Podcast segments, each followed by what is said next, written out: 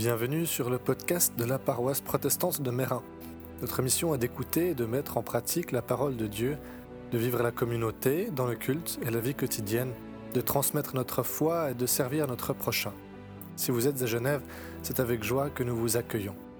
Voici maintenant un message qui, nous l'espérons, sera vous édifier et vous encourager. Bonne écoute.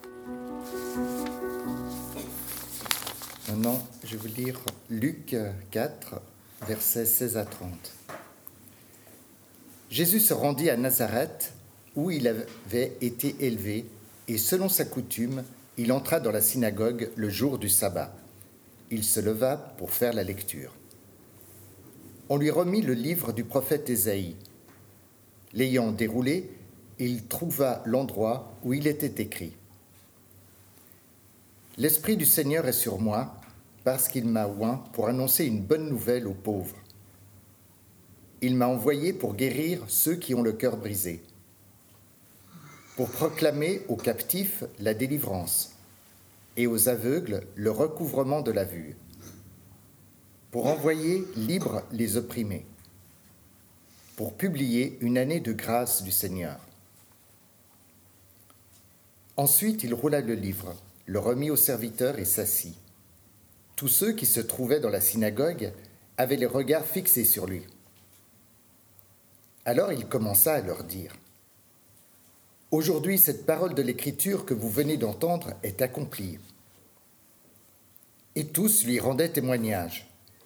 Ils étaient étonnés des paroles de grâce qui sortaient de sa bouche.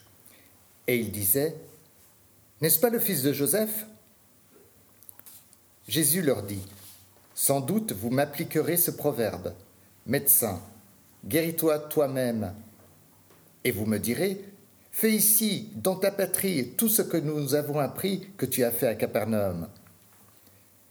Mais, ajouta-t-il, je vous le dis en vérité, aucun prophète n'est bien reçu dans sa patrie.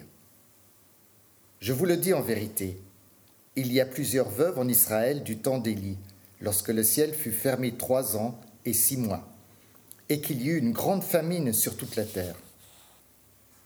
Et cependant, Élie ne fut envoyé vers aucune d'elles, si ce n'est vers une femme veuve à Sarepta dans le pays de Sidon. Il y avait aussi plusieurs lépreux en Israël du temps d'Élisée, le prophète, et cependant aucun d'eux ne fut purifié, si ce n'est Naaman le Syrien.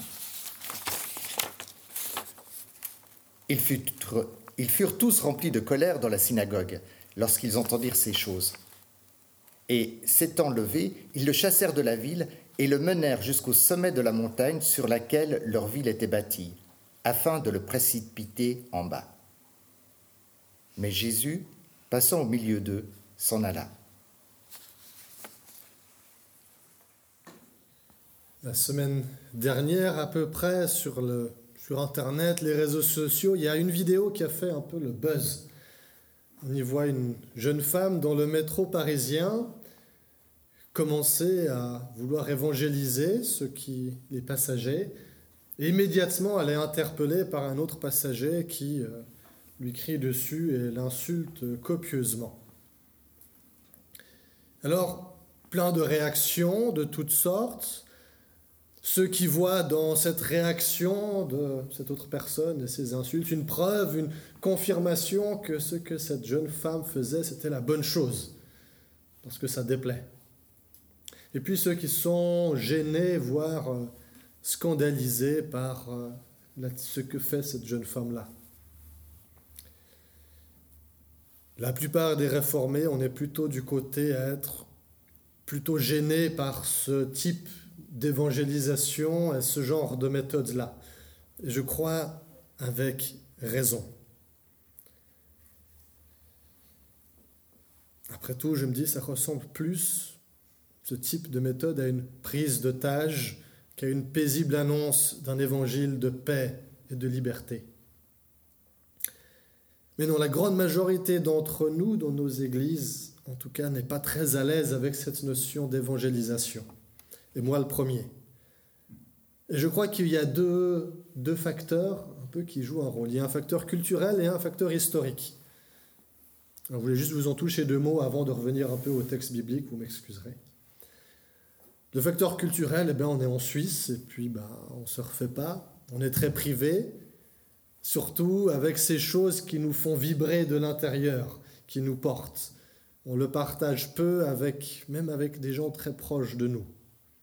Je le vois notamment dans les funérailles que je célèbre régulièrement et où les enfants, petits-enfants, quand je leur demande un peu qu'est-ce qui faisait vibrer votre euh, parent, votre grand-parent, souvent ils sont un peu empruntés, ils ne savent pas trop quoi me répondre. Et puis, historiquement parlant, nos églises réformées, ben, pendant des siècles et des siècles, il y avait à peu près que nous. Il n'y avait pas vraiment de on avait le monopole du paysage religieux avec une grande majorité de la population genevoise qui était euh, à nous. Ajouter à ça une pression sociale où bah, il fallait aller à l'église le dimanche matin, on n'avait pas besoin de faire d'efforts pour remplir nos temples. Tout ça, ça a bien changé depuis les années 50 environ. Années 50, années 60 par là autour, tout d'un coup, il y a quelque chose qui a changé dans, dans la culture et on voit quand on fait nos jolies courbes de membres, que ça descend bien vite et bien fort. Et en même temps, on regarde la courbe des 100 religions qui monte de plus en plus. C'est valable pas juste à Genève, mais dans un peu de choses près toute l'Europe. Il y a donc une double urgence à évangéliser. Mais comment évangéliser d'une manière réformée? Bon, c'est pas très réformé comme manière de dire. Comment évangéliser d'une manière qui soit biblique? Voilà qu'au tout début de son évangile, Luc nous donne, je trouve, un très bel exemple. Jésus commence son ministère en Galilée. Et il parcourt les villages un peu de, Galilée en enseignant et en faisant des miracles, en allant dans les synagogues. Et puis, alors qu'il commence un peu à gagner en notoriété, Jésus revient à Nazareth, son village d'origine, et là aussi il va à la synagogue. Il reçoit un rouleau de la Torah à lire, rien d'inhabituel ici, et il le commente. Voici quel passage il lit, je vous le redis, si jamais. L'Esprit du Seigneur est sur moi, parce qu'il m'a oint pour guérir ceux qui ont le cœur brisé, pour annoncer la bonne nouvelle aux pauvres. Il m'a envoyé pour proclamer aux captifs la délivrance et aux aveugles le recouvrement de la vue pour renvoyer libres les opprimés, pour proclamer une année de grâce du Seigneur. Et son commentaire du passage est très court. Il dit, Aujourd'hui, cette parole de l'Écriture est accomplie. Et j'ai été surpris de voir que ce n'est pas ça qui suscite la colère de l'Assemblée. Ils entendent ça et puis ça leur semble très bien. Ce qui met le feu aux poudres, c'est ce qu'il va dire juste après, quand il leur dit Les miracles que vous m'avez entendu dire que je faisais à Capernaum, vous n'en aurez pas. Et là, ils sont pas contents. Là, ils veulent pousser Jésus du haut de la corniche de Nazareth pour le tuer. Mais revenons à ce que Jésus dit dans son petit commentaire. Ce qu'il dit d'abord, c'est que en lui, cette parole est faite chair. Il dit, je ne suis pas d'abord un faiseur de miracles ou un enseignant. Il dit, je ne suis même pas d'abord le fils de Joseph, mais le fils de Dieu. Chacune de, ces descriptions, enseignant, faiseur de miracles, fils de Joseph, c'est une manière un peu de, de l'enfermer. C'est très réducteur. À la place, il dit, je suis le Fils de Dieu, je suis l'écriture faite chair. Il ne vient pas expliquer la parole, il vient l'incarner et la manifester. Il ne vient pas faire des miracles en offrant des libérations, j'ai envie de dire, limitées, libérées d'une infirmité, libérées de, d'un problème, vient offrir une libération bien supérieure, celle de la mort et celle du péché. Et sa vocation, son action, elle n'est pas limitée juste au cercle d'Israël ou encore moins juste de Nazareth.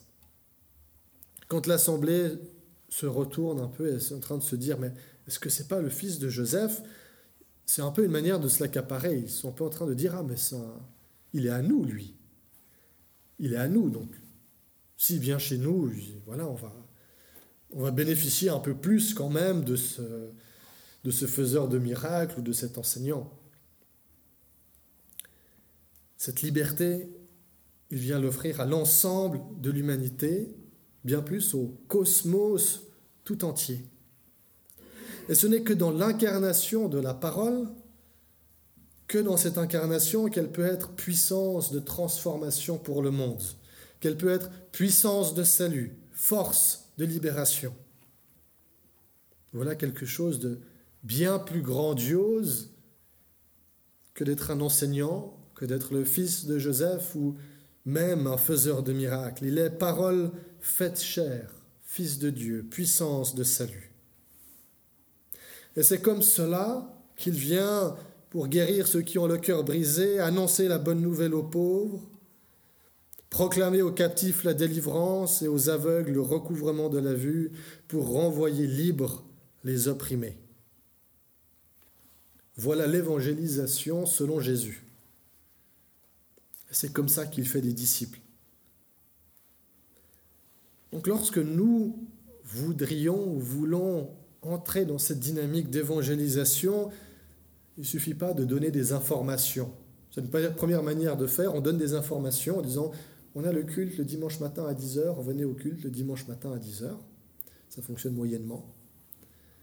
C'est pas non plus en disant des choses justes.